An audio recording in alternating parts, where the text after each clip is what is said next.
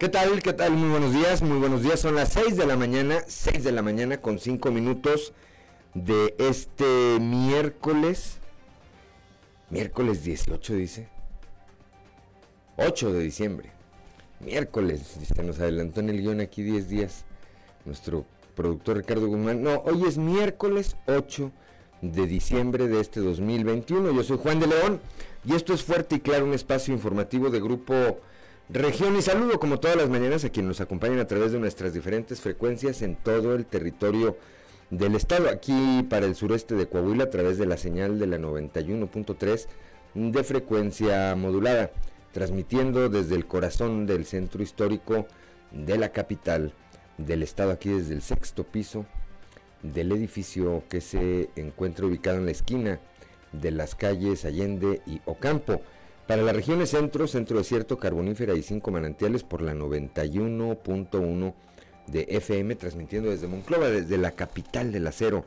Para la laguna de Coahuila y de Durango por la 103.5 de FM, transmitiendo desde Torreón, desde la perla de la laguna.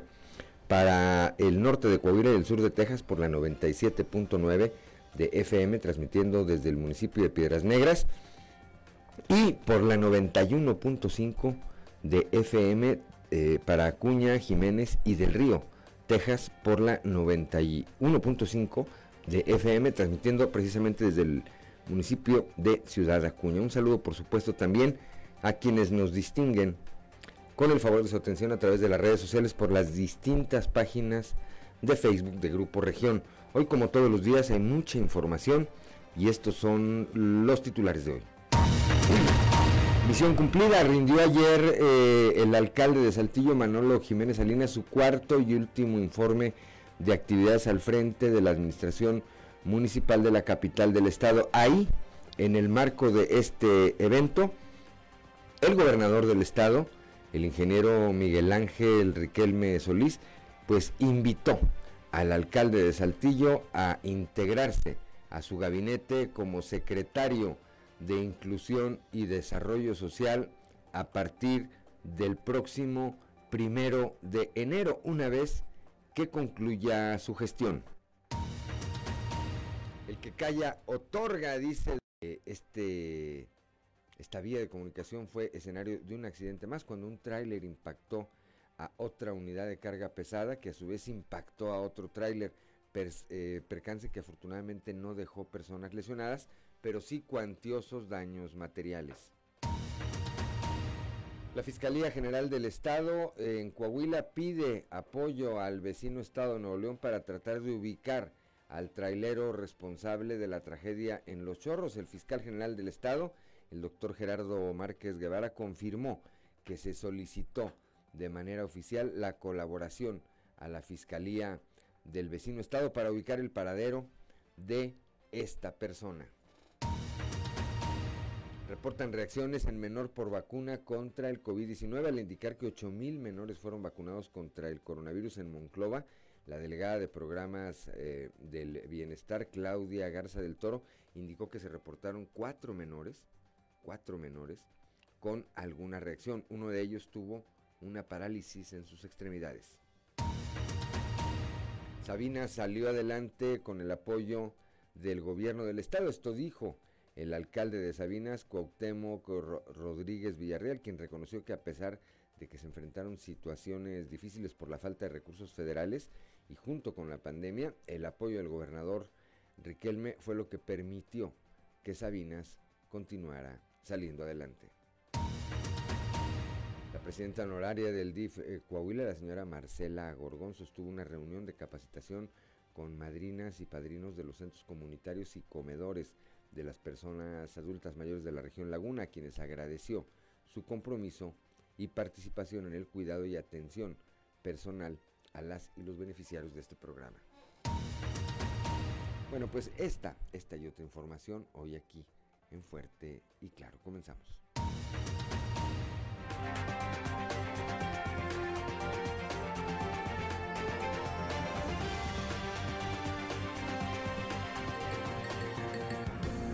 Esto es Fuerte y Claro. Transmitiendo para todo Coahuila. Fuerte y claro, las noticias como son. Con Claudio Linda Morán y Juan de León.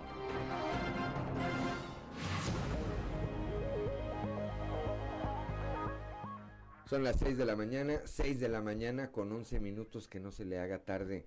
Claudio Linda Morán, muy buenos días. Muy buenos días, Juan. Muy buenos días a toda la audiencia que nos acompaña. A esta hora de la mañana, la temperatura en Saltillo, 9 grados, en Monclova 12, Piedras Negras 7, Torreón 10, General Cepeda y Arteaga 9 grados, Ciudad Acuña más frío 8 grados, Musquis 9, San Juan de Sabinas 7 grados, San Buenaventura y Cuatro Ciénegas 12 grados, Parras de la Fuente 11 grados y Ramos Arizpe 10 grados. Pero si quiere conocer a detalle el pronóstico del tiempo para todo el territorio coahuilense, vamos con Angélica Acosta.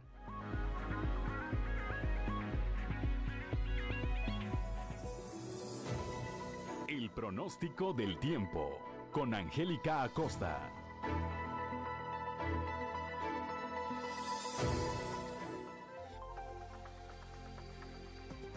Hola, hola, ¿cómo están amigos? Muy buenos días, ya es miércoles, mitad de semana, 8 de diciembre. Mi nombre es Angélica Costa, ¿cómo estás? Y bueno, pues ya estoy lista para darte la previsión meteorológica del día de hoy. Pon atención, Saltillo, temperatura máxima de 19 grados para este día, mínima de 13. Durante el día vamos a tener algo de solecito, sin embargo se va a sentir ligeramente fresco por la noche, áreas de nubosidad y también algo frío por la noche. 0% la posibilidad de lluvia ahí para Saltillo. Excelente, nos vamos hasta Monclova, 25 grados como máxima mínima de 12 durante el día. Vamos a tener periodo de nubes y sol, se va a sentir agradable, va a estar cálido y por la noche un cielo totalmente claro. 0% la posibilidad de precipitación ahí para Monclova. Excelente, vámonos ahora hasta Torreón, Coahuila, temperatura cálida, 26 grados como máxima mínima de 9. Durante el día vamos a tener periodo de nubes y sol, va a estar agradable y por la noche áreas de nubosidad. Eh, la probabilidad de lluvia, 0% ahí para Torreón. Excelente, vámonos ahora a Piedras Negras. También temperatura cálida, 26 grados como máxima mínima de 8. Durante el día vamos a tener una buena cuota de sol, va a estar cálido, va a estar agradable y por la noche áreas de nubosidad. Algo frío por la noche, toma tus precauciones. 5% la posibilidad de chubasco ahí para Piedras Negras. Nos vamos ahora hasta Ciudad Acuña, también temperatura cálida, 26 grados como máxima mínima de 10. Durante el día parcialmente soleado, va a estar rico, va a estar cálido y por la noche parcialmente nublado. Baja la probabilidad de precipitación hasta 2%. Excelente ciudad Acuña. Vámonos ahora aquí con nuestra ciudad vecina de Monterrey. Ahí en la Sultana del Norte se espera que el termómetro alcance una máxima de 28 grados, mínima de 14. Durante el día vamos a tener periodo de nubes y sol. Va a estar agradable, va a estar rico, va a estar cálido. Y por la noche áreas de nubosidad. Nula. Se va la probabilidad de lluvia ahí para Monterrey. Amigos, ahí están los detalles del clima. Vienen temperaturas ricas, agradables disfruta, aprovecha mucho tu día. Y bueno, recuerda, hay que estarse lavando las manos con frecuencia, con agua y con jabón. Para nada el gel antibacterial sustituye el lavado de manos. Recuerda, al subirte a tu coche utiliza tu cinturón de seguridad. Gracias, que tengas un maravilloso miércoles. Buenos días. El pronóstico del tiempo con Angélica Acosta.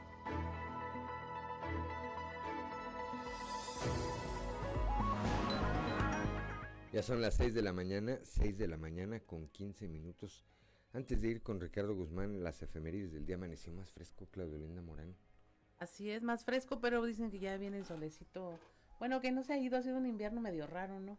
Medio raro. Sí. Ayer la verdad es que estaba muy agradable a esta hora de la mañana y hoy se sintió, se sintió más fresco. Ricardo Guzmán trae jorongo, pues cuál frío va a tener con eso. 6 de la mañana, 6 de la mañana con 15 minutos. Vamos ahora sí con Ricardo Guzmán y las efemérides del día. 1, 2, 3 o'clock, 4 o'clock, rock. ¿Quiere conocer qué ocurrió un día como hoy? Estas son las efemérides con Ricardo Guzmán. Un día como hoy, pero de 1659, en México, fue fundada la Villa del Paso del Norte, que por decreto a partir del 24 de julio de 1888 tomó el nombre de Ciudad Juárez, en honor del presidente Benito Juárez. También, el 8 de diciembre pero de 1674, con el nombre de Nuestra Señora de Guadalupe, Antonio Valcárcel Rivadeneira y Sotomayor refundó Nuevo Almadén, hoy Monclova. Y un día como hoy, pero de 1886, nació el muralista mexicano Diego Rivera, figura clave de la plástica mexicana del siglo XX.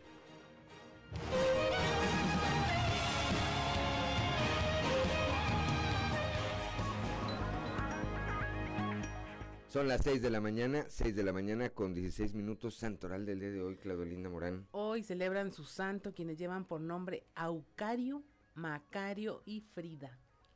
Macario, Macario González, empresario aquí de la comunidad Frida. Pues nada, así que Frida Kahlo, va a decir Ricardo López, ¿verdad?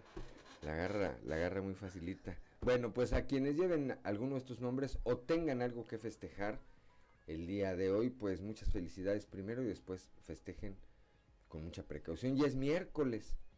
Ya miércoles ya se vale, ¿verdad? Ricardo López. Ya miércoles ya ya se ya hay permiso de entrarle al Tlapehue, ¿verdad? Muy bien, son las 6 de la mañana con 17 minutos. Vamos con Noé Santoyo rápidamente al mundo de los deportes. Resumen Estadio con Noé Santoyo.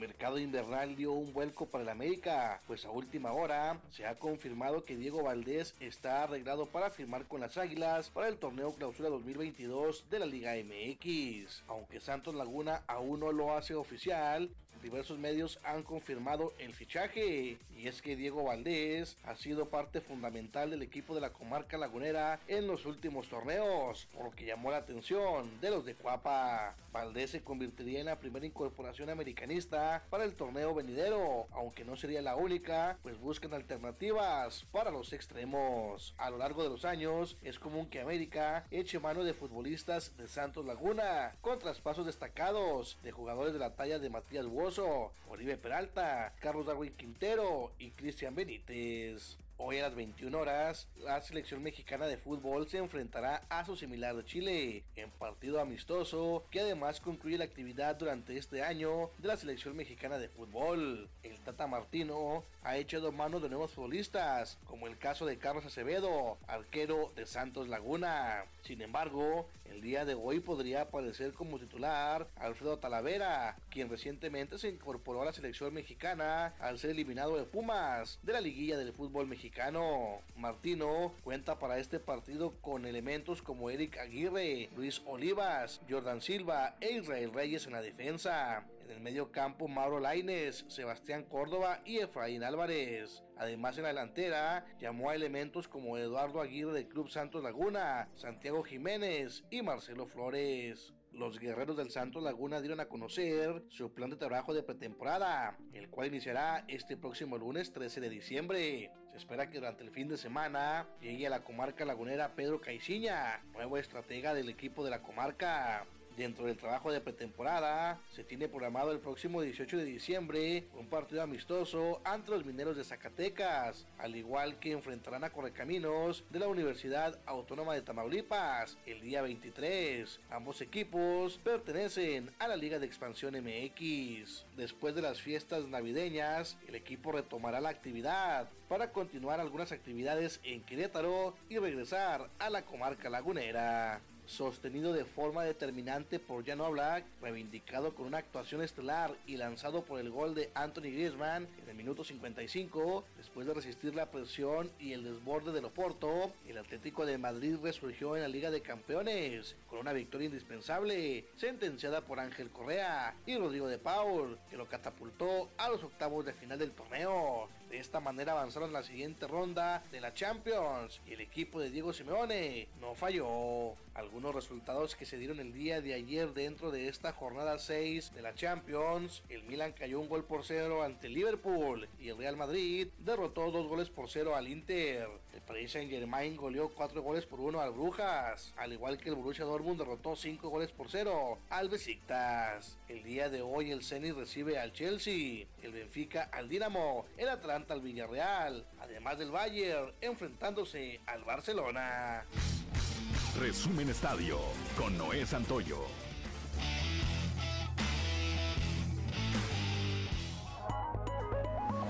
Seis de la mañana con 21 minutos, vamos rápidamente un consejo G500. G500 tiene algo especial para ti. En estas fiestas, tu celebración puede estar inspirada en una galaxia muy, muy lejana con Star Wars o llenas de magia con Disney Princesa, pero siempre acompañado de tu familia. Por eso, de nuestra familia a la tuya, podrás llevarte un rompecabezas de Disney Princesa o Star Wars al cargar 20 litros, más 199 pesos en estaciones de servicio G500 participantes. G500, la gasolinera mexicana que juega limpio. Consulta estaciones y condiciones en g500network.com diagonal Navidad G500. Válido hasta agotar existencias. Son las 6 de la mañana, 6 de la mañana con 21 minutos. Estamos en Fuerte y Claro.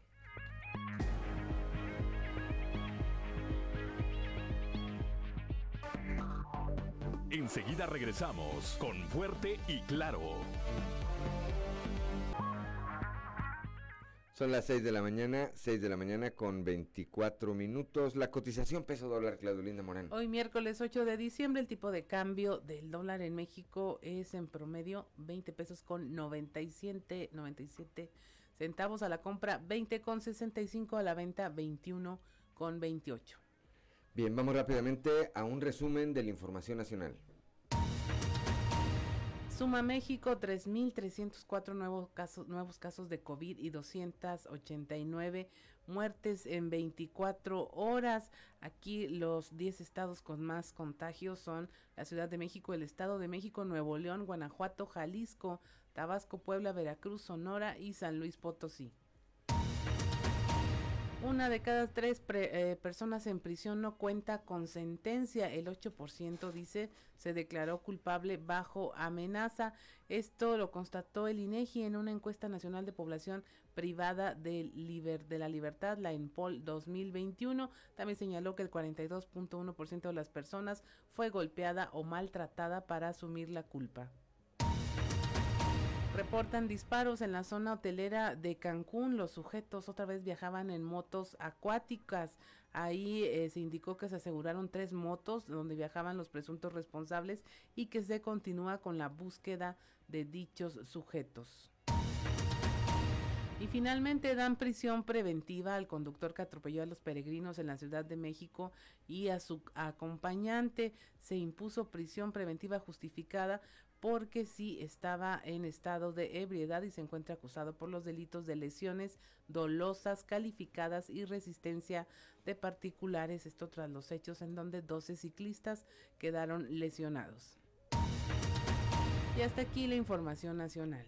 Gracias, eh, gracias a Claudelino Morán. Vamos rápidamente a la portada del día de hoy de nuestro periódico Capital, que en su nota principal pues destaca este, esto, esto que ocurrió ayer Aquí en la capital del estado, el alcalde Manuel Jiménez Salinas cumple, eh, presentó perdón, su cuarto y último informe de gobierno. Ahí estableció que pues se cumplió en todas las promesas que hizo, dijo durante su campaña, quedaron cumplidas. ahí mismo, ahí mismo, el eh, gobernador del estado, el ingeniero Miguel Ángel Riquelme, eh, pues invitó públicamente al alcalde de Saltillo a sumarse como secretario de Desarrollo Social a partir del próximo primero de enero. También la síndico de vigilancia allá en el municipio de Torreón, Dulce María Pereda, señaló que el que calla otorga. Esto al referirse a la respuesta que hace un par de días diera Jorge Cermeño Infante, el alcalde, a los señalamientos que se, han hecho sobre diversas irregularidades eh, financieras en su gestión. Él dijo, yo no tengo nada que decir. Bueno, pues le dijo Dulce María Pereda, el que calla, el que calla, otorga. Otro accidente en la carretera 57, afortunadamente este no fue de consecuencias fatales, aunque sí se registraron eh, cuantiosos daños materiales. Eh, por otro lado, la Fiscalía General del Estado de Coahuila pidió ya de manera oficial la cooperación de la Fiscalía del Estado de Nuevo León para tratar de dar con el responsable de este choque que el pasado fin de semana dejara cinco personas muertas, cinco personas muertas y más de 16 heridas. 6 de la mañana, 6 de la mañana con 28 minutos, vamos a nuestra columna en los pasillos.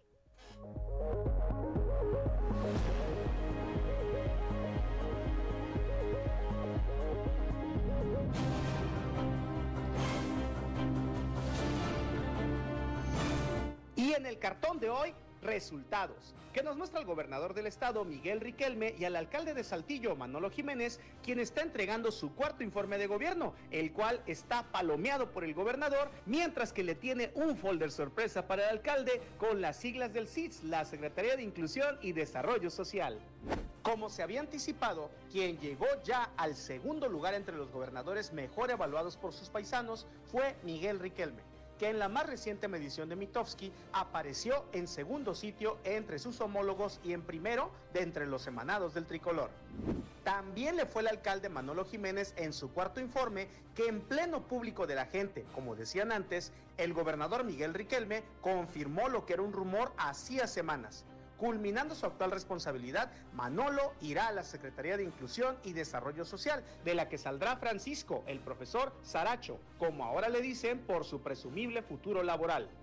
Y solo para que no digan que el anuncio tomó por sorpresa a nadie, habrá que decir que a la sede del informe, el gobernador arribó acompañado de una sola persona en su vehículo, Francisco Saracho, quien al concluir el evento no podía disimular una sonrisa.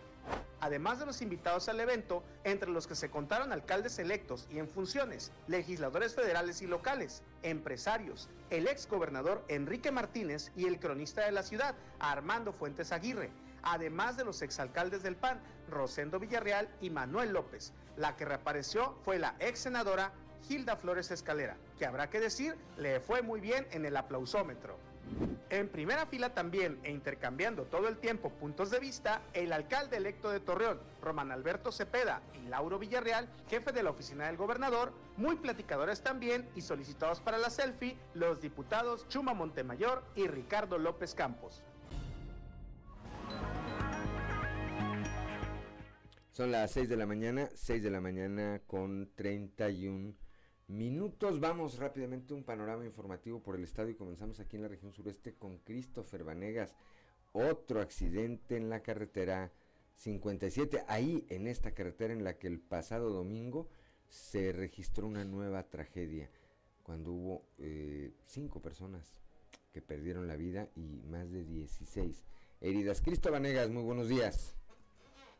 Hola, ¿qué tal compañeros? Muy buenos días, los saludo con mucho gusto a ustedes y a todos nuestros radio escuchan y déjenme platicarles que bueno, el día de ayer se registró otro accidente en la carretera 57, este se registró en el kilómetro 228, poco antes de donde se han registrado los otros accidentes en donde bueno, en pasados días cobraron vidas humanas, eh, ya que el domingo se presentó un accidente en el kilómetro 230, pero bueno, la tarde de ayer se registró este accidente en el kilómetro 228 y precisamente también fue una unidad de carga pesada la que impactó a otro tráiler que este a su vez impactó a otra unidad de carga pesada. Por fortuna en este accidente no se presentaron personas lesionadas, pero sí se registraron este, daños materiales y también, eh, pues bueno, la bloquea, el bloqueo de la circulación eh, debido a este accidente, pues bueno, fue de varias horas debido a que se bloqueó la circulación desde mediodía hasta cerca de las 2.30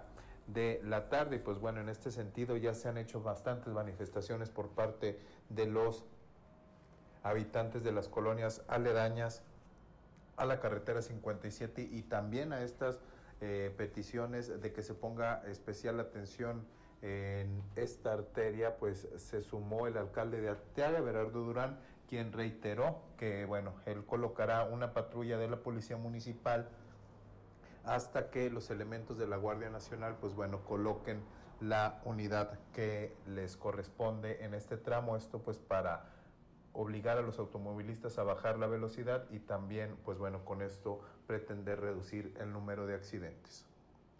Y pues bueno, esto es todo de mi parte, compañeros, que tengan un excelente día. 6 de la mañana, 6 de la mañana con 33 minutos, gracias a Cristo Vanegas. Claudia Olinda Morán. Allá en la región centro, de 8 mil menores vacunados contra el coronavirus en Monclova, se reportaron cuatro con algún tipo de reacción. Uno, de ellos eh, presentó parálisis en una de sus extremidades. El reporte con nuestra compañera Guadalupe Pérez.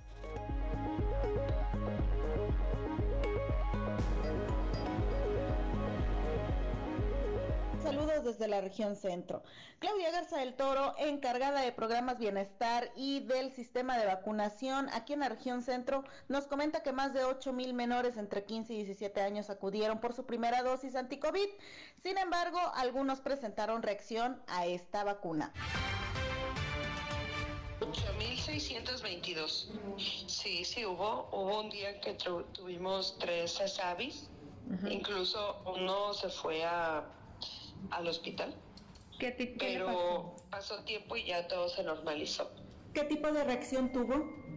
Eh, pues eh, eh, un tipo de parálisis en, en, los miembros, este, otras personas así como que les dio fiebre, eh, dolor muy fuerte, pero sí, sí tuvieron reacción algunos jóvenes poquitos. ¿Presentaban ellos alguna condición de alergia que no les hubieran informado? Eh, no, no, no pasó eso. Ok, pero fueron mínimas, ¿no? En cuanto a la cantidad que se aplicaron. Pues sí, pues eh, mira, yo recuerdo cuatro uh SAVIS de los 8.622. Toro nos señala que se tenían censado alrededor de 12 mil menores entre 15 y 17 años de edad, de los cuales poco más de 8 mil acudieron por su primera dosis. Sin embargo, se le reportó que a lo largo de la vacunación de este grupo de población, pues tuvieron reacción a la vacuna, algunos con parálisis de sus extremidades, pero fue temporal. Saludos desde la región centro para Grupo Región Informa, Guadalupe Pérez. Gracias a Guadalupe Pérez allá desde la capital del acero cuando son las 6 de la mañana con 35 minutos. Cuauhtémoc Rodríguez Villarreal, alcalde de Sabina, rendirá su informe de actividades el día de mañana, 9 de diciembre. Ha adelantado por lo pronto que, pues a pesar, lo que ha dicho es que a pesar de todas las dificultades que enfrentó su municipio, el apoyo del gobierno del estado fue fundamental fue fundamental para que Sabinas no se paralizara. Moisés Santiago Hernández platicó con él. Moisés, muy buenos días. Muy buenos días, Juan y Claudia, de todo nuestro amado auditorio que nos escucha en todo Coahuila. En la información que tenemos para el día de hoy, Sabinas salió adelante con el apoyo del gobierno del estado. El alcalde de Sabinas, Cuauhtémoc Rodríguez Villarreal, reconoció que a pesar de que enfrentaron situaciones difíciles durante su administración al tener que enfrentar la crisis económica, primero por la falta de recursos federales y junto con la pandemia, el apoyo del gobernador Riquelme fue lo que permitió que hubiera un desarrollo de los sabinenses. En medio de todo se nos vinieron adversidades, pero nosotros siempre estuvimos con la frente en alto y siempre estuvimos con el espíritu de, lucha. Se nos, fue, se nos vino por medio del gobierno federal este, la fuga de, de programas, se fueron muchos programas, se fueron los programas del campo, se fueron los fondos de hidrocarburos, y algunos otros fondos que ya no llegaron. Y luego la pandemia, en medio de esto la sequía, pero nosotros aún así seguimos luchando.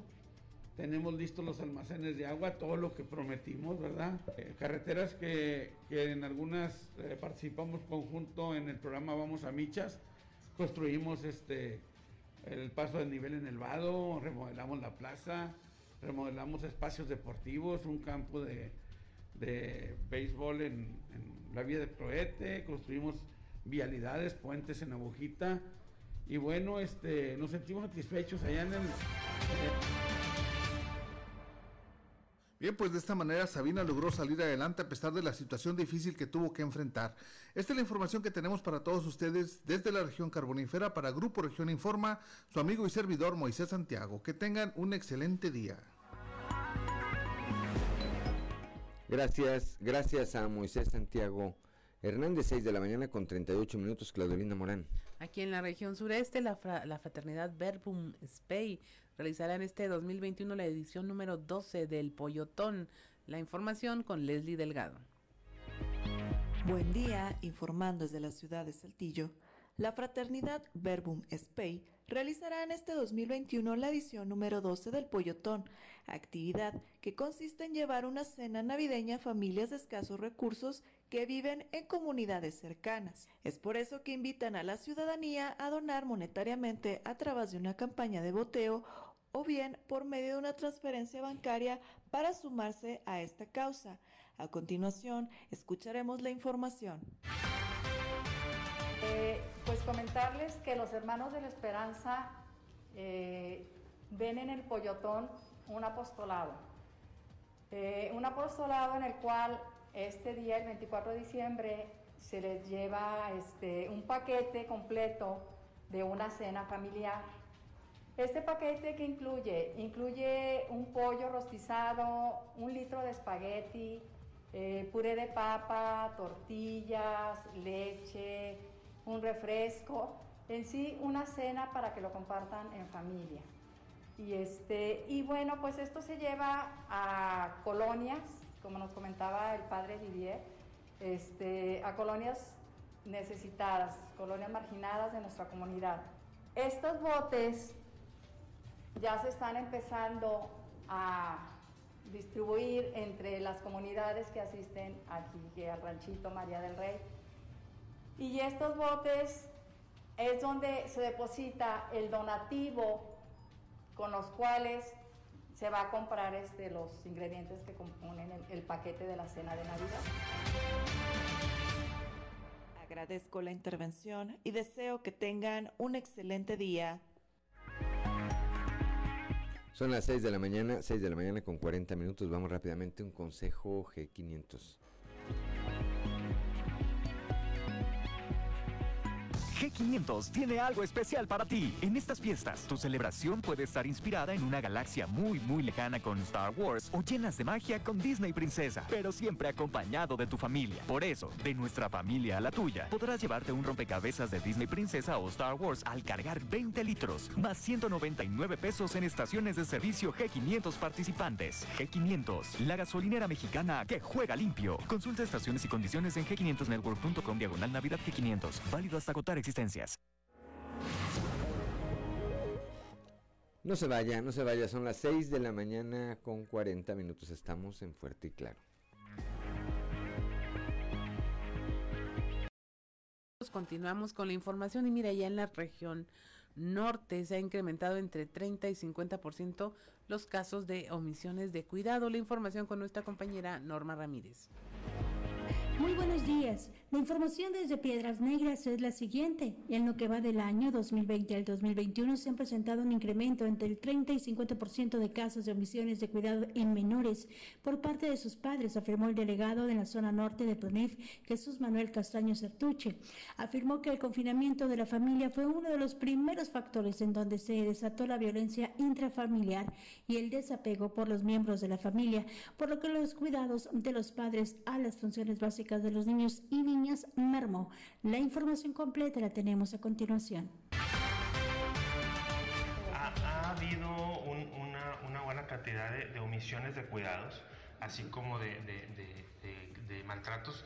Tra tratamos de que nosotros absorbamos ese, ese caso para que podamos eh, velar por la, la, la vulneración del, del, derecho del niño, tener, tener este, certeza tener certeza sobre la actuación que vamos a realizar. ¿Qué hacemos? Primero, siempre, siempre buscamos una familia de apoyo. ¿Qué es una familia de apoyo? La red inmediata del menor.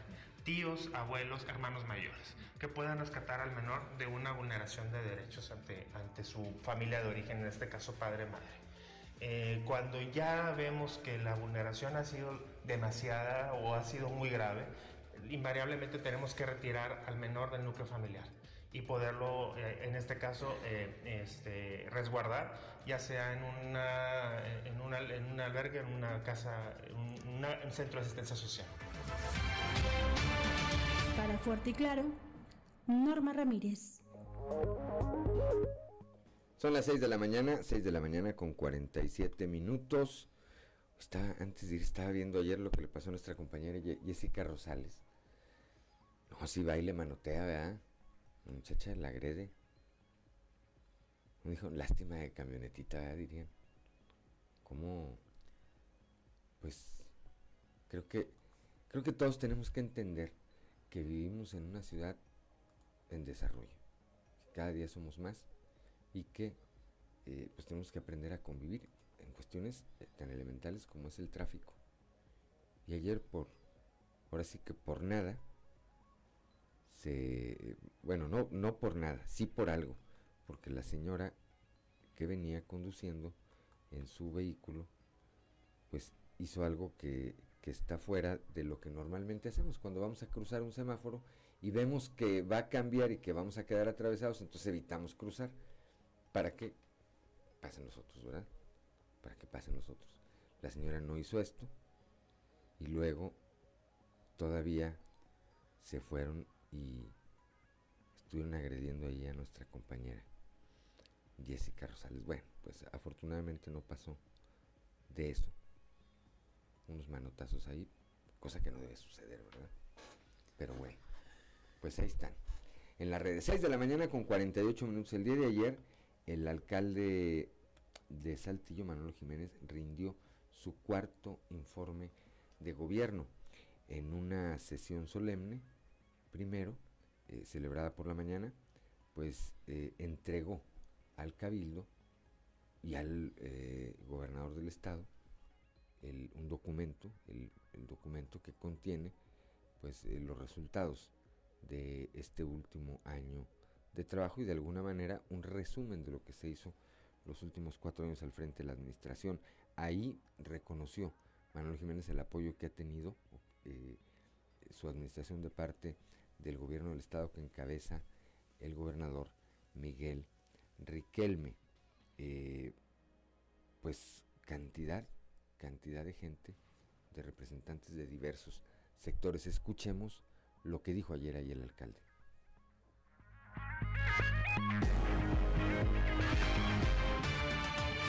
Los cargos públicos son pasajeros. Por eso hay que llegar a sumar, a transformar, a mejorar, a dejar una huella positiva por donde vamos caminando. Siempre he creído que las administraciones que llegan deben de ser mejores que las que se van. Eso garantiza que una ciudad, un estado o un país siga hacia adelante. Aquí aprovecho para desearle a nuestro amigo Chema Fraustro el mayor de los éxitos para el próximo año. Siempre contará con nosotros, ingeniero.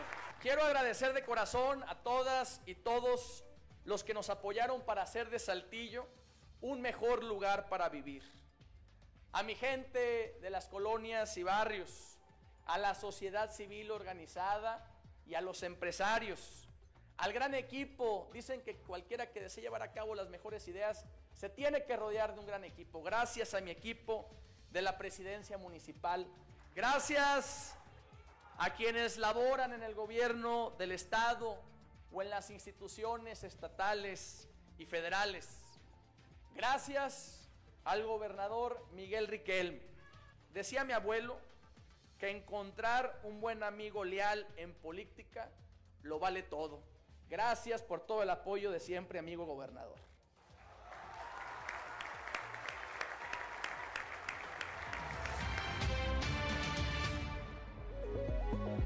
Son las 6 de la mañana con 51 minutos, ya está en la línea telefónica nuestro compañero Raúl Rocha, que estuvo ayer ahí en este evento, en donde, pues, en, eh, enfrente de todo el público, el gobernador le, pidió al alcalde de Saltillo, Manuel Jiménez, pues que se integre, le extendió la invitación a, integrarse como secretario de Desarrollo Social a partir del primero de enero, que es cuando concluye su responsabilidad eh, Manolo Jiménez al frente del gobierno de Saltillo. Raúl, muy buenos días. Hola Juan, buenos días. Sí, ayer eh, eh, todo el mundo nos enteramos, todos estamos observando, ya sea una directa o en alguna plataforma o de manera virtual, este último informe del alcalde Manolo Jiménez. Eh, vimos escuchamos la forma en que el gobernador Miguel Ángel Riquelme Solís hizo la invitación al alcalde de la capital coahuilense para que se una a su equipo de trabajo y tome la Secretaría de Inclusión y Desarrollo Social al término de su gestión municipal. Escuchemos cómo fue esta invitación. Tengo la plena seguridad de que Manolo Jiménez seguirá por una ruta de ascenso y grandes triunfos en su carrera política. Y aquí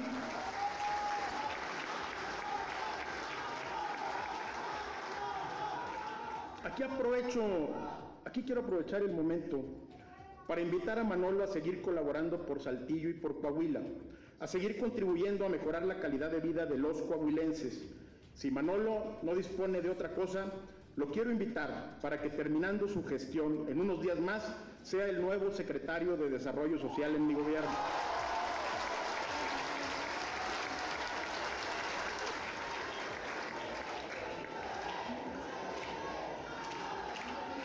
Se andaba, ya se andaba despidiendo. ¿eh?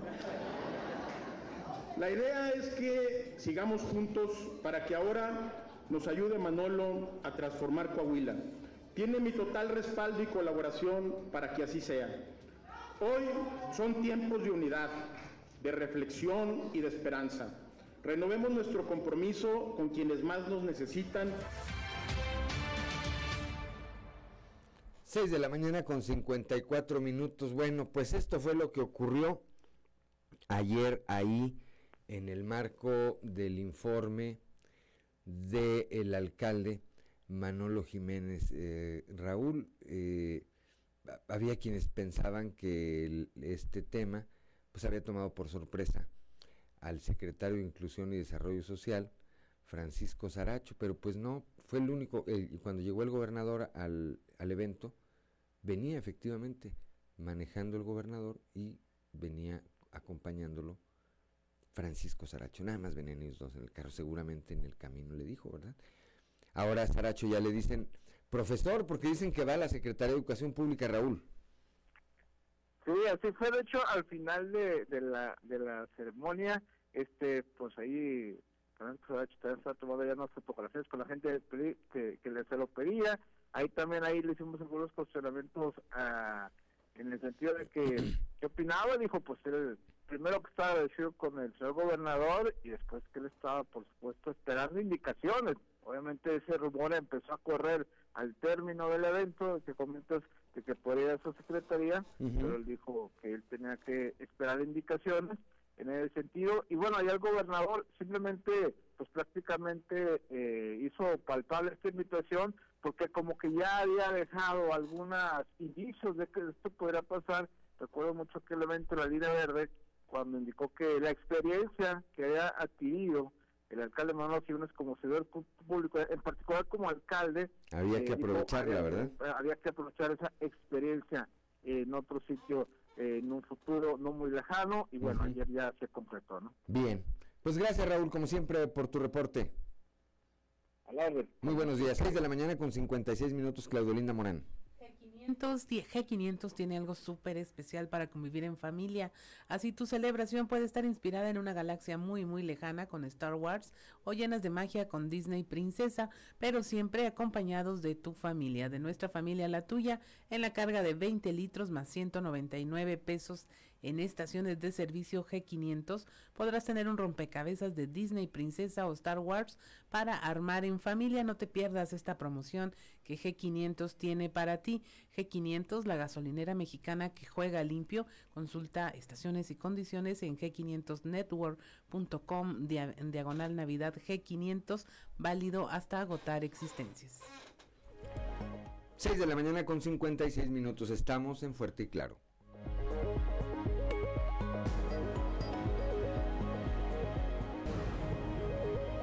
7 de la mañana, son las 7 de la mañana con un minuto. Eh, el que calla otorga, le dijo Dulce María, Dulce María Pereda Esquerra, la síndico del ayuntamiento de Torreón, al alcalde Jorge Cermeño. Y esto porque, pues, Jorge Cermeño, ante la serie de señalamientos que se han hecho eh, eh, en torno a presuntas irregularidades en su administración, dijo que él no tenía nada que comentar. Dijo, yo no voy a contestar nada. Bueno, Víctor Barrón platicó ayer con Dulce Pereda. Víctor, muy buenos días. Muy buenos días, Juan y Claudia, y buenos días a nuestros amigos de Grupo Región. Así es, pues eh, recordar, eh, eh, Juan, que la síndica Dulce Pereda, en conjunto con la fracción del PRI en el Cabildo, desde hace años habían señalado puntualmente pues distintas irregularidades eh, sobre todo, eh, pues esto del tema de la obra pública, eh, que pues a días de que finalice la administración que encabeza Jorge Cermeño Infante, pues le sigue generando problemas, ¿no? Y, así seguirá por la cuestión de la denuncia de carácter penal que hay ante la Fiscalía Anticorrupción. Y bueno, sobre esos detalles, y lo que recalca Pereda Esquerra es se les invitó a, analizar, a corregir eso en su momento, no lo quisieron hacer y bueno, aquí están las consecuencias. Y como tú comentas, Juan, esto fue lo que le respondió, vamos a escuchar. El Picayo ¿no? Como que a final de cuentas está dándonos la razón. Eh, las cifras están ahí, Víctor, la evidencia está ahí. Eh, la auditoría sabe, o sea, no se está inventando, nosotros lo dijimos muchísimas veces, eh, que pues que había o que existía ese tipo de desviaciones, lo desdeñaron, eh, no nos hacían, o sea, decían que no era verdad, pero aquí la auditoría, tarde que temprano, lo tenía y lo sacó, ¿sí? Eh, aquí está la evidencia, lo está sacando la base, lo vimos infinidad de veces en el tema de que se dio eh, mal, obras mal este, eh, obras con eh, sobreprecio, se lo señalamos. Eh, todas las adjudicaciones directas que se dieron, es una vergüenza de verdad. nunca hubo transparencia en estas obras y la verdad, bueno, pues aquí está, aquí está el resultado de lo que nosotros en su momento este, mencionamos, lo hicimos público y que bueno, pues a final de cuentas la ACE nos está dando la razón, Víctor. Son las 7 de la mañana, 7 de la mañana con 4 minutos. Bueno, pues habrá que ver cómo continúa este tema y si en algún momento, Víctor, el alcalde Jorge Cermeño Infante, pues se digna a responder a estos señalamientos que tienen que ver con su quehacer público. A lo mejor no lo ha entendido, que es su quehacer público. No estamos o no se le está cuestionando ningún tema de carácter eh, privado. Víctor Barrón. Claro, y que en algún momento, bueno, sus funcionarios también, aquellos que pues les dejó libertad de acción y que hoy le están generando este tipo de, dolores de cabeza, van a tener que, eh, eh, pues, ser citados a declarar y en esta ocasión no va a haber vuelta de hoja eh, ante una denuncia que es de carácter penal y que eh, pues estos son solo algunos puntos de los que la eh, Auditoría Superior del Estado está integrando en esa carpeta que es la que le corresponde al Ayuntamiento de Torreón, la administración sin cabeza Cermeño todavía, y que también hay otra carpeta, Juan, recordemos, que tiene que ver con el CIMAS de Torreón. Así que, pues, eh, esa es la magnitud de este problema. Ya se niega a hablar el alcalde, no quiere tocar eh, el tema. Se limita a decir, Juan, e, esta obra es legal, se hizo de forma legal. Sin embargo, le sigue generando este tipo de observaciones y en su momento, bueno, habrá que aclarar lo que no hizo a tiempo en cuanto a ese ejercicio 2018 y todo lo que falta, Juan, de esta administración que marcó el regreso eh, eh, pues ya eh, no tan triunfal de Jorge Cermeño en la alcaldía de Torreón. Pues dicen que las segundas y las terceras partes no, no son tan buenas, ¿verdad? Bueno, gracias, gracias Víctor Barrón, como siempre, muy buenos días. Muy buenos días a todos, un saludo. Gracias, son las 7 de la mañana, 7 de la mañana con 6 minutos, Claudio Linda Morán. Continuando con la información, el Congreso del Estado aprobó de manera unánime la ley de ingresos para el ejercicio fiscal 2022 de cada uno de los 38 municipios del Estado que comenzará a ejercerse a partir del primero de enero del 2022.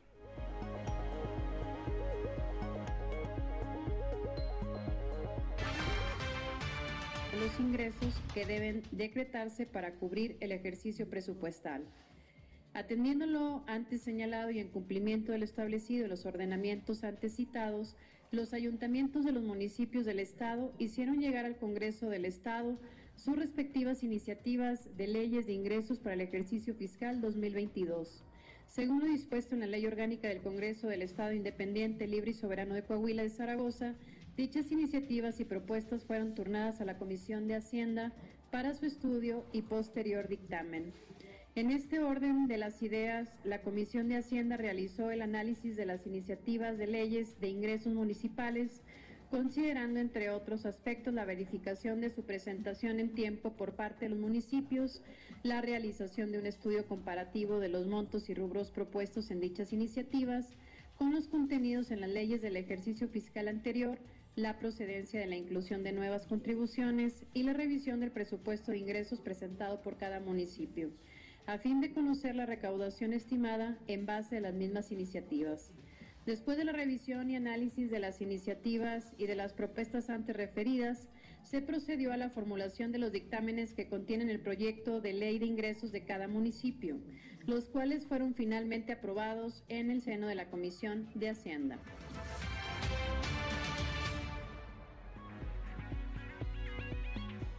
Ya son las 7 de la mañana, 7 de la mañana con 8 minutos. El fiscal general del Estado, el doctor Gerardo Márquez Guevara, confirmó que se pidió de manera oficial la colaboración de la Fiscalía del Estado de Nuevo León para tratar de ubicar al conductor del tráiler, a la persona que conducía el tráiler que el eh, pasado domingo provocó este accidente en el que perdieron la vida cinco personas y más de 16 quedaron lesionadas. No, bueno, no ha sido todavía cuantificado, se sigue trabajando con la integración de la carpeta de investigación. Evidentemente no tenemos hasta el momento al conductor del vehículo que aparentemente aparece como responsable. Se han estado haciendo algunas investigaciones incluso con eh, el vecino estado de Nuevo León para determinarlo, eh, las primeras diligencias tienen que ver con, las necropsias y con la entrega de los cuerpos. Entonces estamos trabajando todavía para la integración del Sí, bueno, este, los, eh, los eh, fallecidos y, los lesionados, tenemos un número importante de lesionados también. ¿Fallecidos cuántos en total? tengo reportadas hasta ahorita cinco. Cinco. De estos cinco, este, se hablaba de un elemento de la, de la PGR.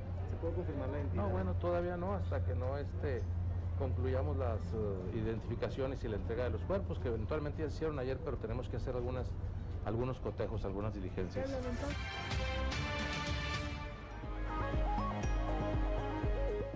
Son las 7 de la mañana, 7 de la mañana con 9 minutos. Mira aquí nuestro amigo Ramiro Mejía, que nos eh, distingue con el favor de su atención siempre, ahorita seguramente está escuchando esto, y nos hace llegar una imagen de una página de Facebook, me supongo que es que se llama Black Grill. Black Grill. Ah, mira, dice, eran dos sobrinos políticos de él y el niño sigue en terapia. Las personas que, que fallecieron, supongo, y, él, y se está refiriendo este tema a el estado de salud del niño de apenas un año y medio, que se quedó además sin padres. Está, el bebé está siendo en el hospital, y con el objetivo de ayudar con los gastos hospitalarios que se generen, Black Grill, dice, se une el apoyo del bebé y solicitan también de su ayuda. Están preparando una rifa, bueno, van a hacer seguramente algunas otras actividades. Pues les pediríamos, Ramiro, corrígeme si estoy equivocado, que sigan esta página, que, que ubiquen esta página Black Grill en el Facebook. Eh, o que nos indiques de qué manera puede la población, para ser más directos, de qué manera puede la población, de qué manera puede la población para evitar ahora sí que esos intermediarismos que luego se pueden prestar para otras cosas, de qué manera pudieran, Ramiro, quienes tengan interés en ayudar, en contactarse de manera directa con la familia de eh, este pequeño que está siendo atendido, este pequeño que está siendo atendido, que está luchando por su vida en el hospital y que eso pues lamentablemente genera gastos que hay que cubrir. Te pediríamos, Ramiro, que si tienes en el transcurso de este espacio alguna vía de comunicación directa para quienes quieran eh, solidarizarse, que no necesariamente sea a través de estas páginas, no estas, pero sí alguna vía directa, Ramiro, eh, que no la hagas, que no la hagas saber. 7 de la mañana con 12 minutos, Claudio Linda Morán. Continuando con la información, la presidenta honoraria del DIF Coahuila, Marcela Gorgón, sostuvo una reunión de capacitación con las madrinas y los padrinos de los centros comunitarios y comedores de las personas adultas mayores de la región Laguna, a quienes agradeció su compromiso y participación en el cuidado y atención personal a las y los beneficiarios de este programa. En su mensaje resaltó que en Coahuila se hace equipo con todos los sectores de la sociedad para brindar una mejor calidad de vida a las personas adultas mayores. La atención integral de las personas adultas mayores es una de las prioridades de la administración de Miguel Riquelme y del DIF Coahuila. Estamos muy contentos y agradecidos con ustedes por ayudarnos a fomentar una mejor calidad de vida para ellas y ellos, expuso Marcela Gorgón. La presidenta honoraria del DIF estatal apuntó que se cuenta con 84 centros comunitarios y comedores de este tipo en el estado que brindan servicio gratuito a 4.800 personas adultas mayores beneficiadas. Gracias a estos espacios y a todas las figuras involucradas en este programa, se han distribuido 3.8 millones de raciones de alimento preparado, añadió. A esta jornada de capacitación asistieron madrinas y padrinos de los 30 comedores de los municipios de la región Laguna que operan en Torreón, San Pedro, Francisco y Madero, Matamoros, Viesca y Sierra Mojada, a través de los que se atiende a más de 4.800 beneficiarios.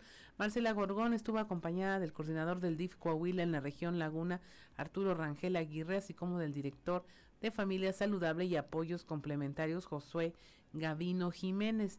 Los centros comunitarios y comedores de las personas adultas mayores brindan a este sector de la población la oportunidad de socializar y convivir al proporcionarles servicios que les ayudan a cubrir algunas de sus necesidades básicas como alimentación, orientación sobre el autocuidado de la salud, recreación y cohesión familiar, entre otros. Son las 7 de la mañana, 7 de la mañana con 14 minutos. El día de ayer el presidente de la Comisión de Derechos Humanos en el Estado, el licenciado Hugo Morales, rindió su informe anual de actividades ante el Congreso del Estado. Ahí, pues destacó, entre muchas otras cosas, que la Fiscalía General del Estado es la eh, institución que ocupa el primer lugar de autoridades con mayor cantidad de quejas interpuestas. En este 2021, la CDH, la CDHS recibió 497. En segundo lugar se situó la Secretaría de Seguridad Pública del Estado con 278 y luego los municipios con 241 quejas. Escuchemos. Las autoridades en las que han recaído el mayor número de quejas son, en primer lugar, la Fiscalía General del Estado con 497. En segundo lugar, la Secretaría de Seguridad Pública del Estado con 278 y en conjunto, en materia de seguridad, los municipios reúnen 241 quejas. Los municipios que han recibido mayor número de quejas son el municipio de Torreón con 76, Saltillo con 67 y Acuña con 58, entre otras. Las, las voces de violación más comunes refieren a las siguientes. En primer lugar, detención arbitraria 463, lesiones 197 y allanamientos ilegales 145. Con respecto a las diligencias realizadas por las diversas visitadurías, se realizaron un total de 16.201.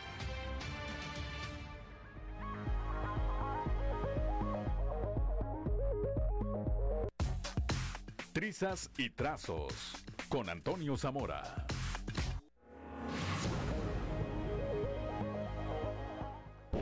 Son las 7 de la mañana, 7 de la mañana con 16 minutos, ahora nos adelantamos un poquito. Bueno, ya está en la línea telefónica nuestro compañero Toño Zamora, ya desde la capital del acero. Toño, muy buenos días.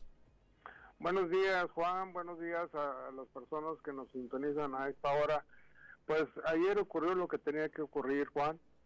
Este, el gobernador Miguel Riquelme invitó al alcalde de Saltillo a, incorporar, a incorporarse a partir del 1 de enero como secretario de Desarrollo Social a, Manolo Jiménez Salinas Y, y pues bueno, yo creo que así tendrá la oportunidad de trabajar con la estructura social y avanzar mucho más para la candidatura del PRI a la gubernatura del estado.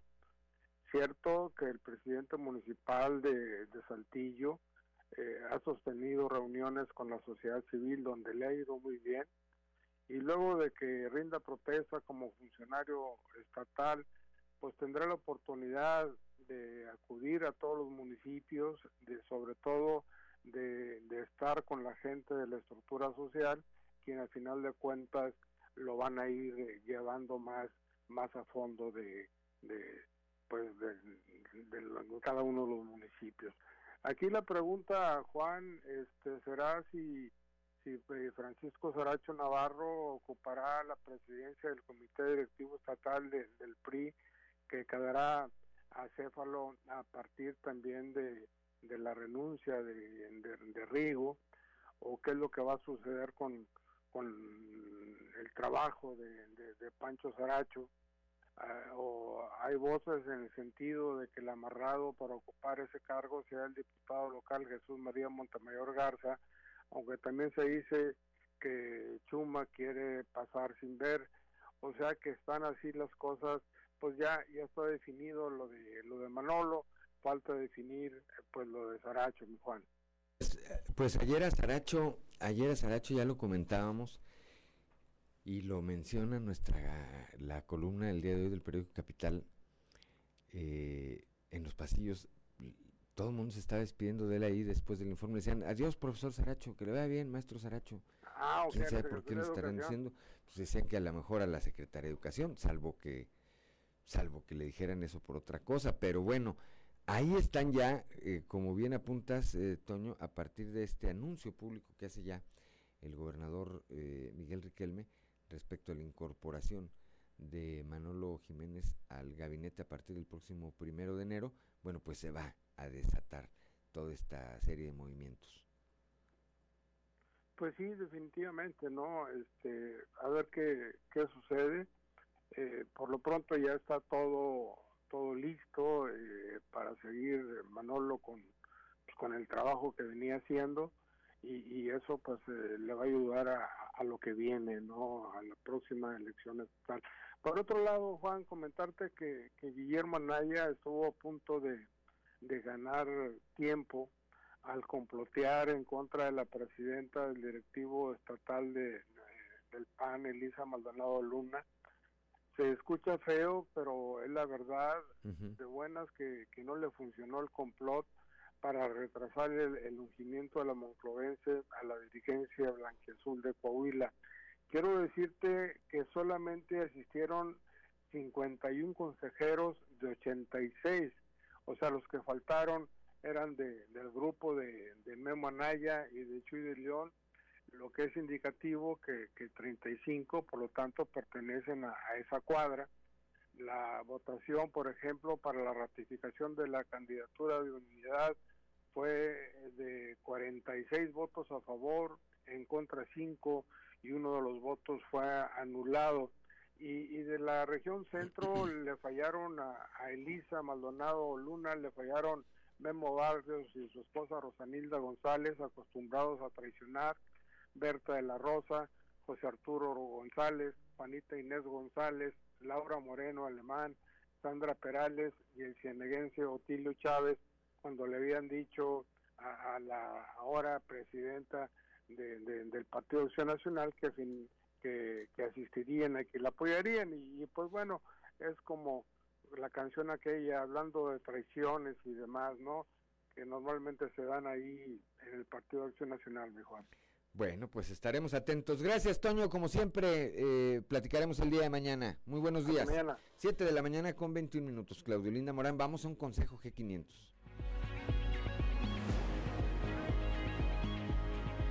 G500 tiene algo especial para ti. En estas fiestas, tu celebración puede estar inspirada en una galaxia muy, muy lejana con Star Wars o llenas de magia con Disney Princesa, pero siempre acompañado de tu familia. Por eso, de nuestra familia a la tuya, podrás llevarte un rompecabezas de Disney Princesa o Star Wars al cargar 20 litros, más 199 pesos en estaciones de servicio G500 participantes. G500, la gasolinera mexicana que juega limpio. Consulta estaciones y condiciones en g500network.com diagonal Navidad G500. Válido hasta agotar existencias.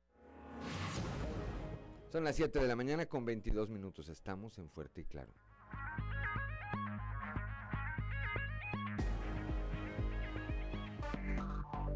Enseguida regresamos con Fuerte y Claro. Son las 7 de la mañana, 7 de la mañana con 26 eh, minutos. Saludamos rápidamente a quienes nos acompañan a través de nuestras diferentes frecuencias en todo el territorio del estado. Aquí para el sureste por la 91.3 de FM, para las regiones centro, centro desierto, carbonífera y cinco manantiales por la 91.1 de frecuencia modulada. Para Acuña del Río y Jiménez por la 91.5 de FM. Para el norte del estado y el sur de Texas por la 97.9 de FM transmitiendo desde Piedras Negras y para la laguna de Coahuila y de Durango por la 103.5 de frecuencia modulada, transmitiendo de Torreón, desde Torreón por supuesto, desde la Perla de la Laguna.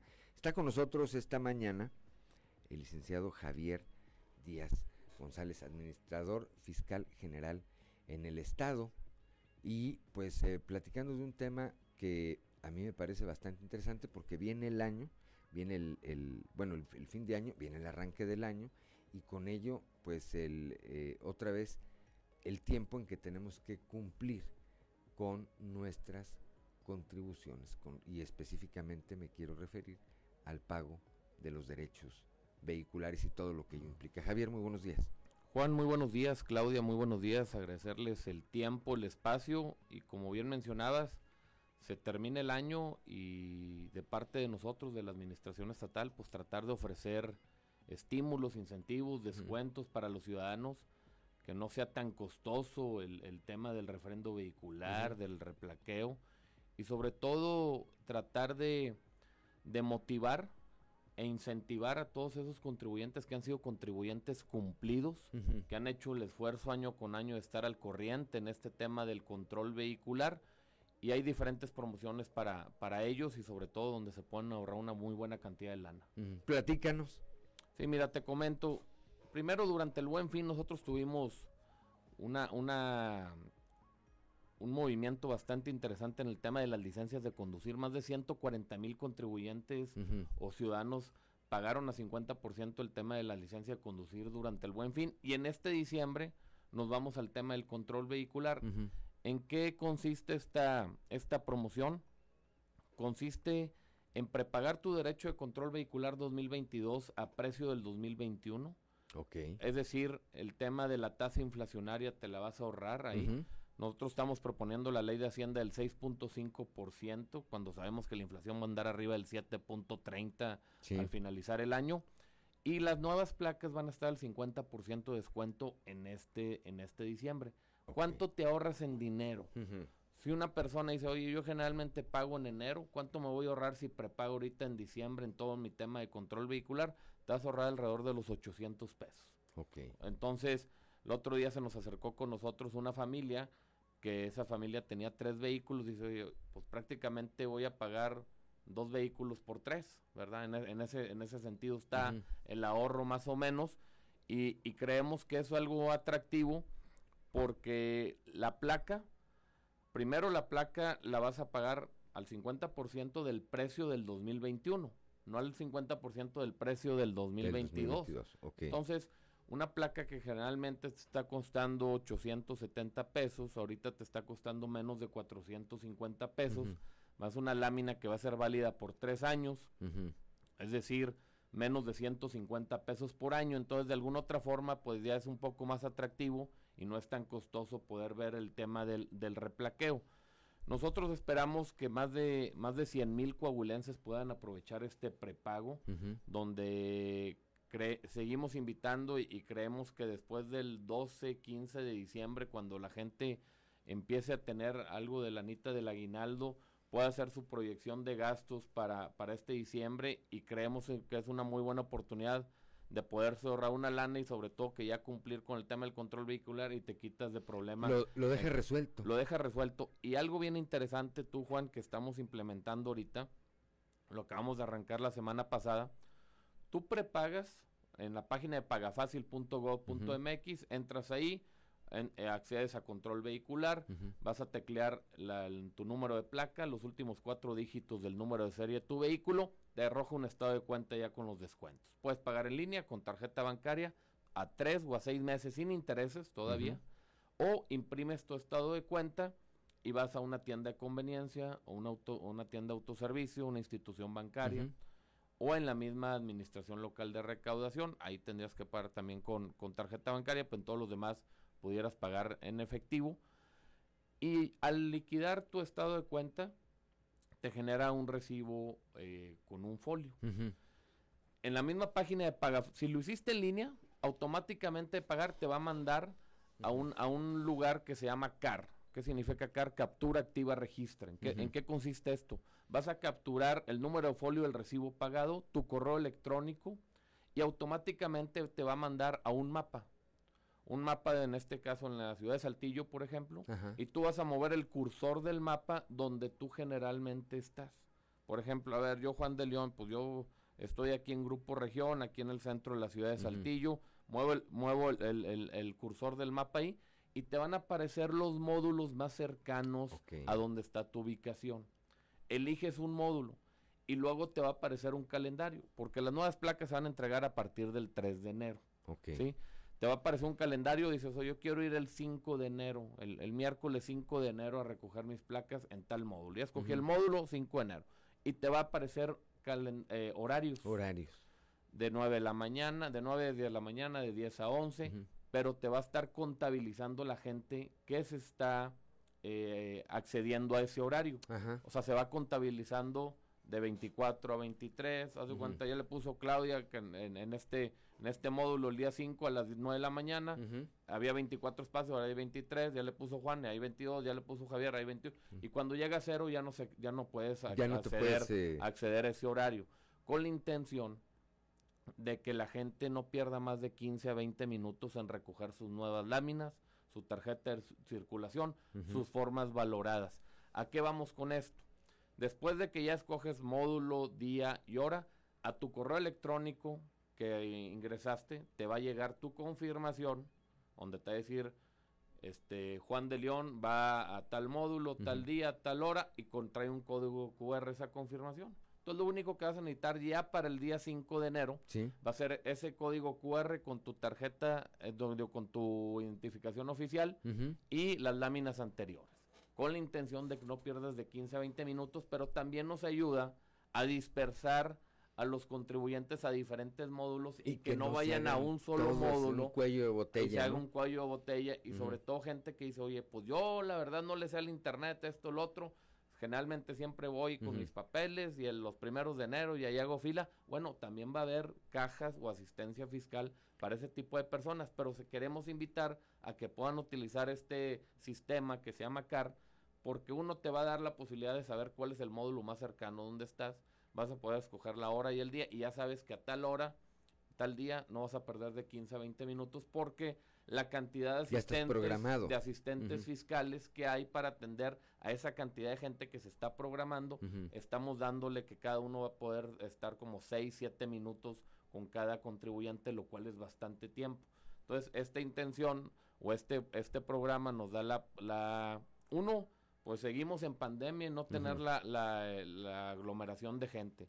Y dos, que la gente, eh, para nosotros el tiempo de las personas es muy valioso y pues que no tengan que perder más de 15 a 20 minutos para recoger sus nuevas placas. Bien. Son las 7 de la mañana, 7 de la mañana con 34 minutos. Estamos platicando con el licenciado Javier Díaz González, administrador fiscal general, sobre el tema del pago de los derechos vehiculares y pues lo que puede aprovechar, lo que puede ser de beneficio para el ciudadano si comenzamos eh, a pagar incluso desde ahorita. Claudio Linda Morán. Eh, Pregunta de, de la audiencia si va a haber descuentos todavía en cambio de propietario. Así es, tenemos todavía el, el programa Ponlo a tu nombre, donde tienes 100% de descuento en el cambio de propietario. 100%. Si de descuento. cuenta, si una tú le vendiste un, un carro a alguien, Esa persona va a poder ir ahorita. El cambio de propietario que generalmente tiene un costo, ahorita es totalmente gratis. Y si tú se lo vendiste ahorita en el mes de diciembre y dices, oye, pues me voy a esperar, no, porque ya hazlo de una vez ahorita, nada más vas a pagar la parte proporcional de lo que resta del año.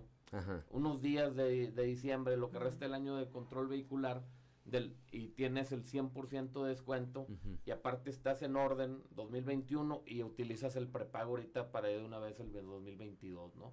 También la gente que dice, oye, híjole, yo quisiera utilizar el prepago, pero debo un año, debo dos años de control vehicular. Métanse a la página de pagafacil.gov.mx, arrojen su estado de cuenta y van a ver que todavía hay muchos descuentos y estímulos de diferentes programas, donde ahí le va a decir, a ver, el monto era tal, pero hay descuento por esto.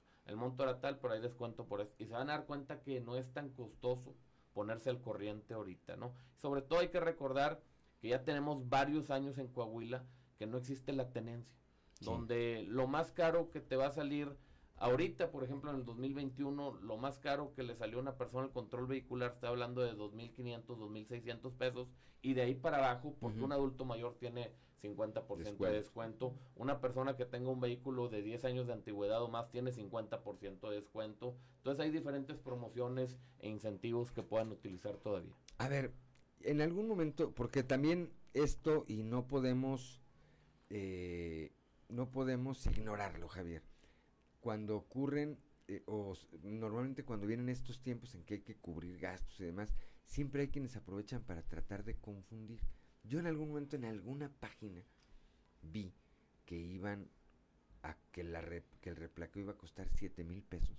No, no, no, no, no, no, de ninguna Creo que manera. es importante que lo aclares. Sí, ¿Cuánto vale replaquear? no. En, en, en términos generales, un- en Un promedio. replaqueo es cambio de placa. Sí. Año con año tenemos que pagar control vehicular, ¿no? Ujú. entonces eso no lo consideramos porque es el derecho de control vehicular. Ujú. Pero el replaqueo, una placa vale ahorita, como mencionaba, 870 pesos. Y ahorita en diciembre vas a tener 50% de descuento, te vale menos de 450 pesos, de, con menos de 450 pesos las nuevas placas. Así de fácil. Ahí está. Bueno, pues eh, a mí me parece importante eso porque luego se presta para eso. Y lo peor, Javier, es que hay gente que sí se lo cree. Por eso es importante que lo aclares. Ah, no, eh, y es muy importante men- eh, lo que estás menciona- mencionando, Juan, porque también hay muchas páginas en redes sociales donde están estafando a gente. Oye, yo te, yo te regularizo, yo te, yo te consigo las placas más baratas, el derecho de control. Nos ha tocado en varias ocasiones que en la misma página les dicen, oye, no, bueno, sí, pero deposita tanto en esta cuenta y luego vas a ir a recoger tus láminas allá a Torres Saltillo, al segundo piso, que Ahí es con donde... Javier Díaz. ahí, es donde- tienes, hijo. ahí con Javier Díaz, que es ahí, ahí estamos a las órdenes, en la, ahí está la oficina de nosotros, y de repente llega raza, oye, me dijeron en esta página que venía aquí a recoger estas placas, acá, hijo. Ya les pagué, Y le dije, "Y, pa- peor". pásame tu recibo de pago. No, pues no me dieron. Ah, y luego me dicen, me fregaron, va. Le digo, desgraciadamente sí. Entonces yo les invito, no, no utilicen, no hay, no utilicen tramitadores, eh, es muy fácil hacer el No se eh, ocupan coyotes no, para nada, hacer no, pues todo digitalmente lo puedes hacer sin problema. Si dices, oye, si tengo duda, pues genera una cita ahí mismo en pagafacil.gov.mx, dice, danos tu cita, le picas al botón, ahí generas el día y la hora para poder ir a una administración local de recaudación por si tienes algún esto, alguna pregunta, alguna duda, algún problema, para, y estamos ahí para ayudar y tratar de resolver la, las situaciones, ¿no? Nos preguntan vía WhatsApp también que si fías. No, no te creas. No, nos preguntan que qué requisitos se piden para dar de baja unas placas y si eso tiene algún costo. La, si, si el vehículo está al corriente, el, el único costo que tiene para dar baja son 13 pesos. 13 pesos. 13 pesos. Si está al corriente. Así es. Hay que llevar las láminas. ¿sí? Y con eso se da y la identificación de la persona que está dando de baja. Y a la persona cuando va a dar de alta, pues la factura que se le endosaron, ¿verdad? Y la comprobante de domicilio y la identificación oficial y va a recoger unas nuevas láminas, ¿verdad? Es bien importante que cuando vendan un vehículo, den de baja el vehículo, porque generalmente la raza te dice, oye, préstame las placas un Sí. mes o dos meses y luego ya hago el cambio. Y chihuas, cabrón, dos, tres años y nunca hicieron el cambio. Y la tampoco- deuda es tuya. Tampoco pagaron y la deuda sigue siendo de esa persona. De repente hay raza que dice, oye, me llegó una notificación, a mi, un requerimiento a mi casa de que el vehículo, pues yo lo vendí hace cuatro años y le diste de baja. No, no, pues el otro vato tampoco lo dio de Claro. alta, cabrón. Entonces Sí. ahí está el tema. Es bien importante dar de baja el vehículo cuando lo vayan a vender. Javier, tenemos 30 segundos para que le hagas un llamado a la población a que acuda a, a pagar, a ponerse al corriente, a resolver este problema de manera, o esta, esta cuestión que no es un problema, es una obligación fiscal, de manera anticipada. Sí, seguir invitando a la ciudadanía de aprovechar este prepago en, en este mes de diciembre, donde se van a ahorrar alrededor de 800 pesos de lo que la gente va a pagar en enero, ¿sí? De lo que la gente paga ahorita es menos porque es el, el tema inflacionario, ¿verdad? En enero. Entonces, sí, seguir invitando, aprovechando y si por ahí tienen, oye, me cayó una lanita extra de aguinaldo, yo creo que es una buena oportunidad de invertirlo en el tema del control vehicular porque al final de cuentas pues se pagaría en enero, febrero, marzo o algún otro mes y sería un poco más costoso. Invitarlos a que utilicen este prepago, todo está en la página www.pagafacil.gov.mx. Mira, una última, nos preguntan, para licencia, dice, si ya tiene cita, requisitos, es trámite nuevo. Y nos preguntan también, dice, ¿por qué me piden una carta de no infracción si es trámite nuevo? ¿En licencia de conducir? En licencia de conducir. No, licencia, si es trámite nuevo, si es por primera vez la licencia de conducir, lo único que se pide es acta de nacimiento, identificación oficial, comprobante de domicilio y el recibo de pago. Dice que si nos puedes decir la página de nuevo, si, si nos puedes repetir la página. Pagafacil.gov.mx. Gracias, Javier Díaz González. Agradecerte como siempre. Hay que vernos Juan, antes de que acabe el año y arrancando el año para, para continuar informando a la gente e invitando a la gente. Me parece que es muy importante que participemos de esta manera Así. en el desarrollo de nuestro estado. Así es, a, a las órdenes y agradecerles el tiempo y el espacio como siempre. 7 de la mañana con 41 minutos, Claudelina Morán. Vamos a un consejo G500. G500 tiene algo especial para ti. En estas fiestas, tu celebración puede estar inspirada en una galaxia muy, muy lejana con Star Wars o llenas de magia con Disney Princesa, pero siempre acompañado de tu familia. Por eso, de nuestra familia a la tuya, podrás llevarte un rompecabezas de Disney Princesa o Star Wars al cargar 20 litros, más 199 pesos en estaciones de servicio G500 participantes. G500, la gasolinera mexicana que juega limpio. Consulta estaciones y condiciones en g500network.com diagonal Navidad G500. Válido hasta agotar existencias. Son las 7 de la mañana con 42 minutos. Estamos en Fuerte y Claro.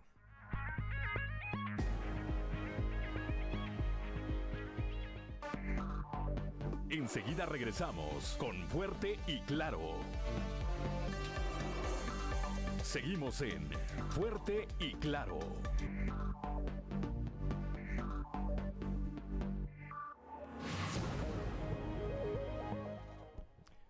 Siete de la mañana, 7 de la mañana con 47 minutos. Vamos con Cintia Moncada y Duerme Vela.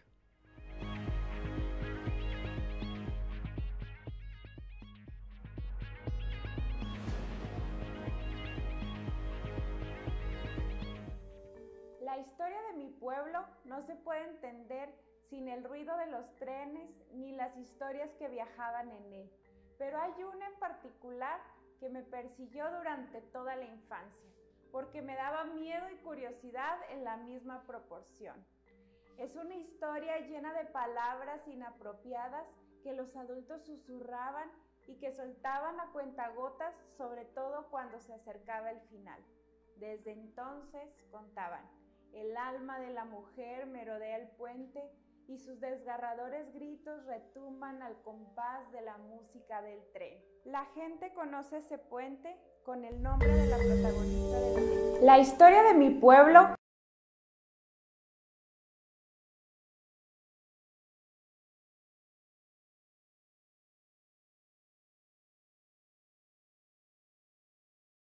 su marido porque no podía tener hijos.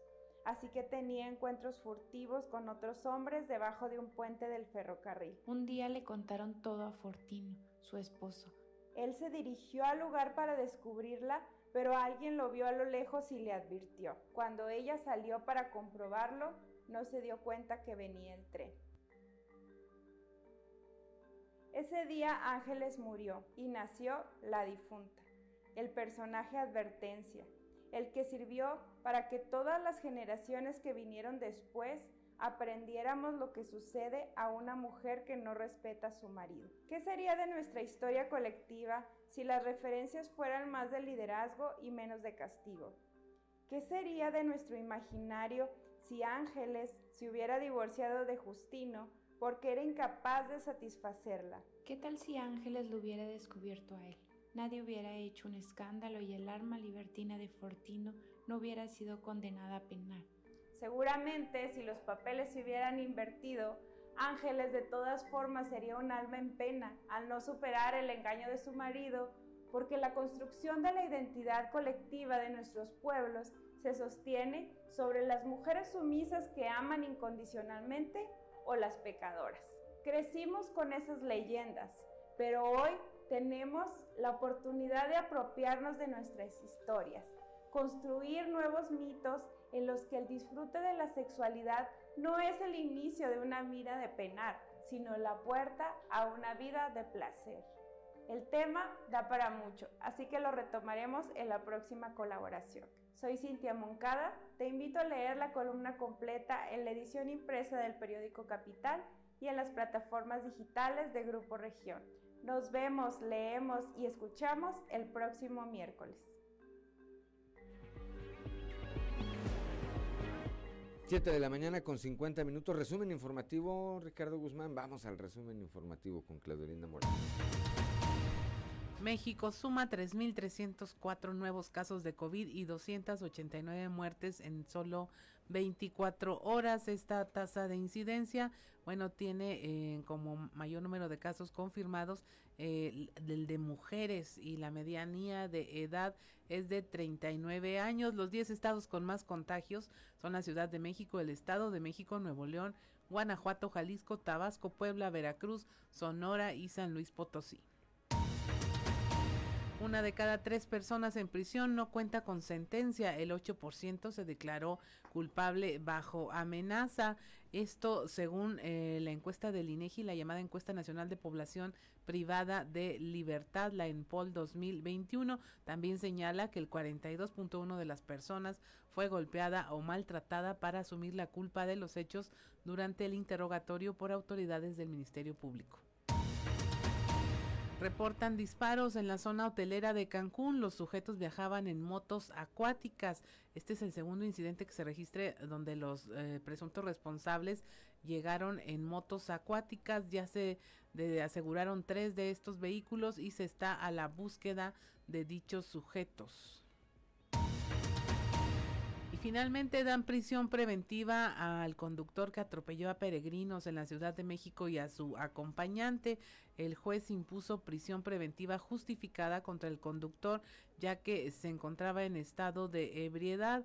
Eh, se trata de René N e Iván N. Se encuentran acusados por los delitos de lesiones dolosas calificadas y resistencia de particulares. Esto tras los hechos en donde dejaron 12 personas lesionadas.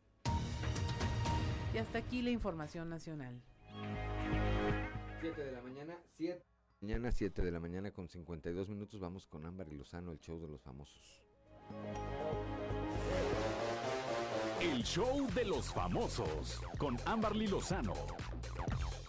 Checo Pérez tendrá otro hijo varón con su esposa Carola Martínez. El piloto mexicano de la Fórmula 1, Sergio Checo Pérez, tendrá otro hijo varón con su esposa Carola Martínez. La pareja ya tiene a su primogénito Sergio Pérez de casi cuatro años y la niña de dos años, Carlota Pérez.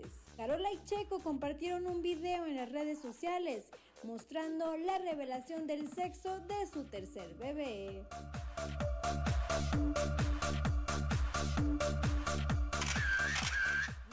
Adolfo Infante reacciona a demanda de Ingrid Coronado. Ingrid Coronado volvió a dar de qué hablar luego de que su expareja Charlie López diera a conocer el pleito legal que enfrenta contra la conductora, a quien además acusó de intervenir en su relación con su hijo Emiliano e infidelidad.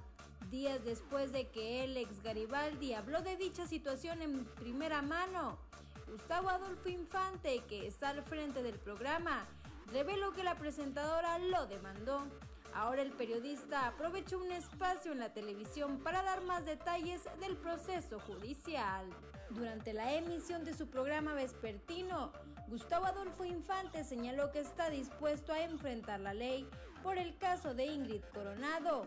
Esta no sería la única ocasión en la que el periodista llega a los tribunales, pues hace unos meses le ganó una demanda por difamación a Gaby Spanik, quien deberá pagarle casi 400 mil pesos. En la demanda que Ingrid Coronado interpuso en contra de Charlie López por presunta violencia patrimonial, sexual, económica y mediática, en este último cargo fue donde se mencionó a Gustavo Adolfo Infante, quien también fue denunciado por la conductora. Reportó para Grupo Región Amberly Lozano.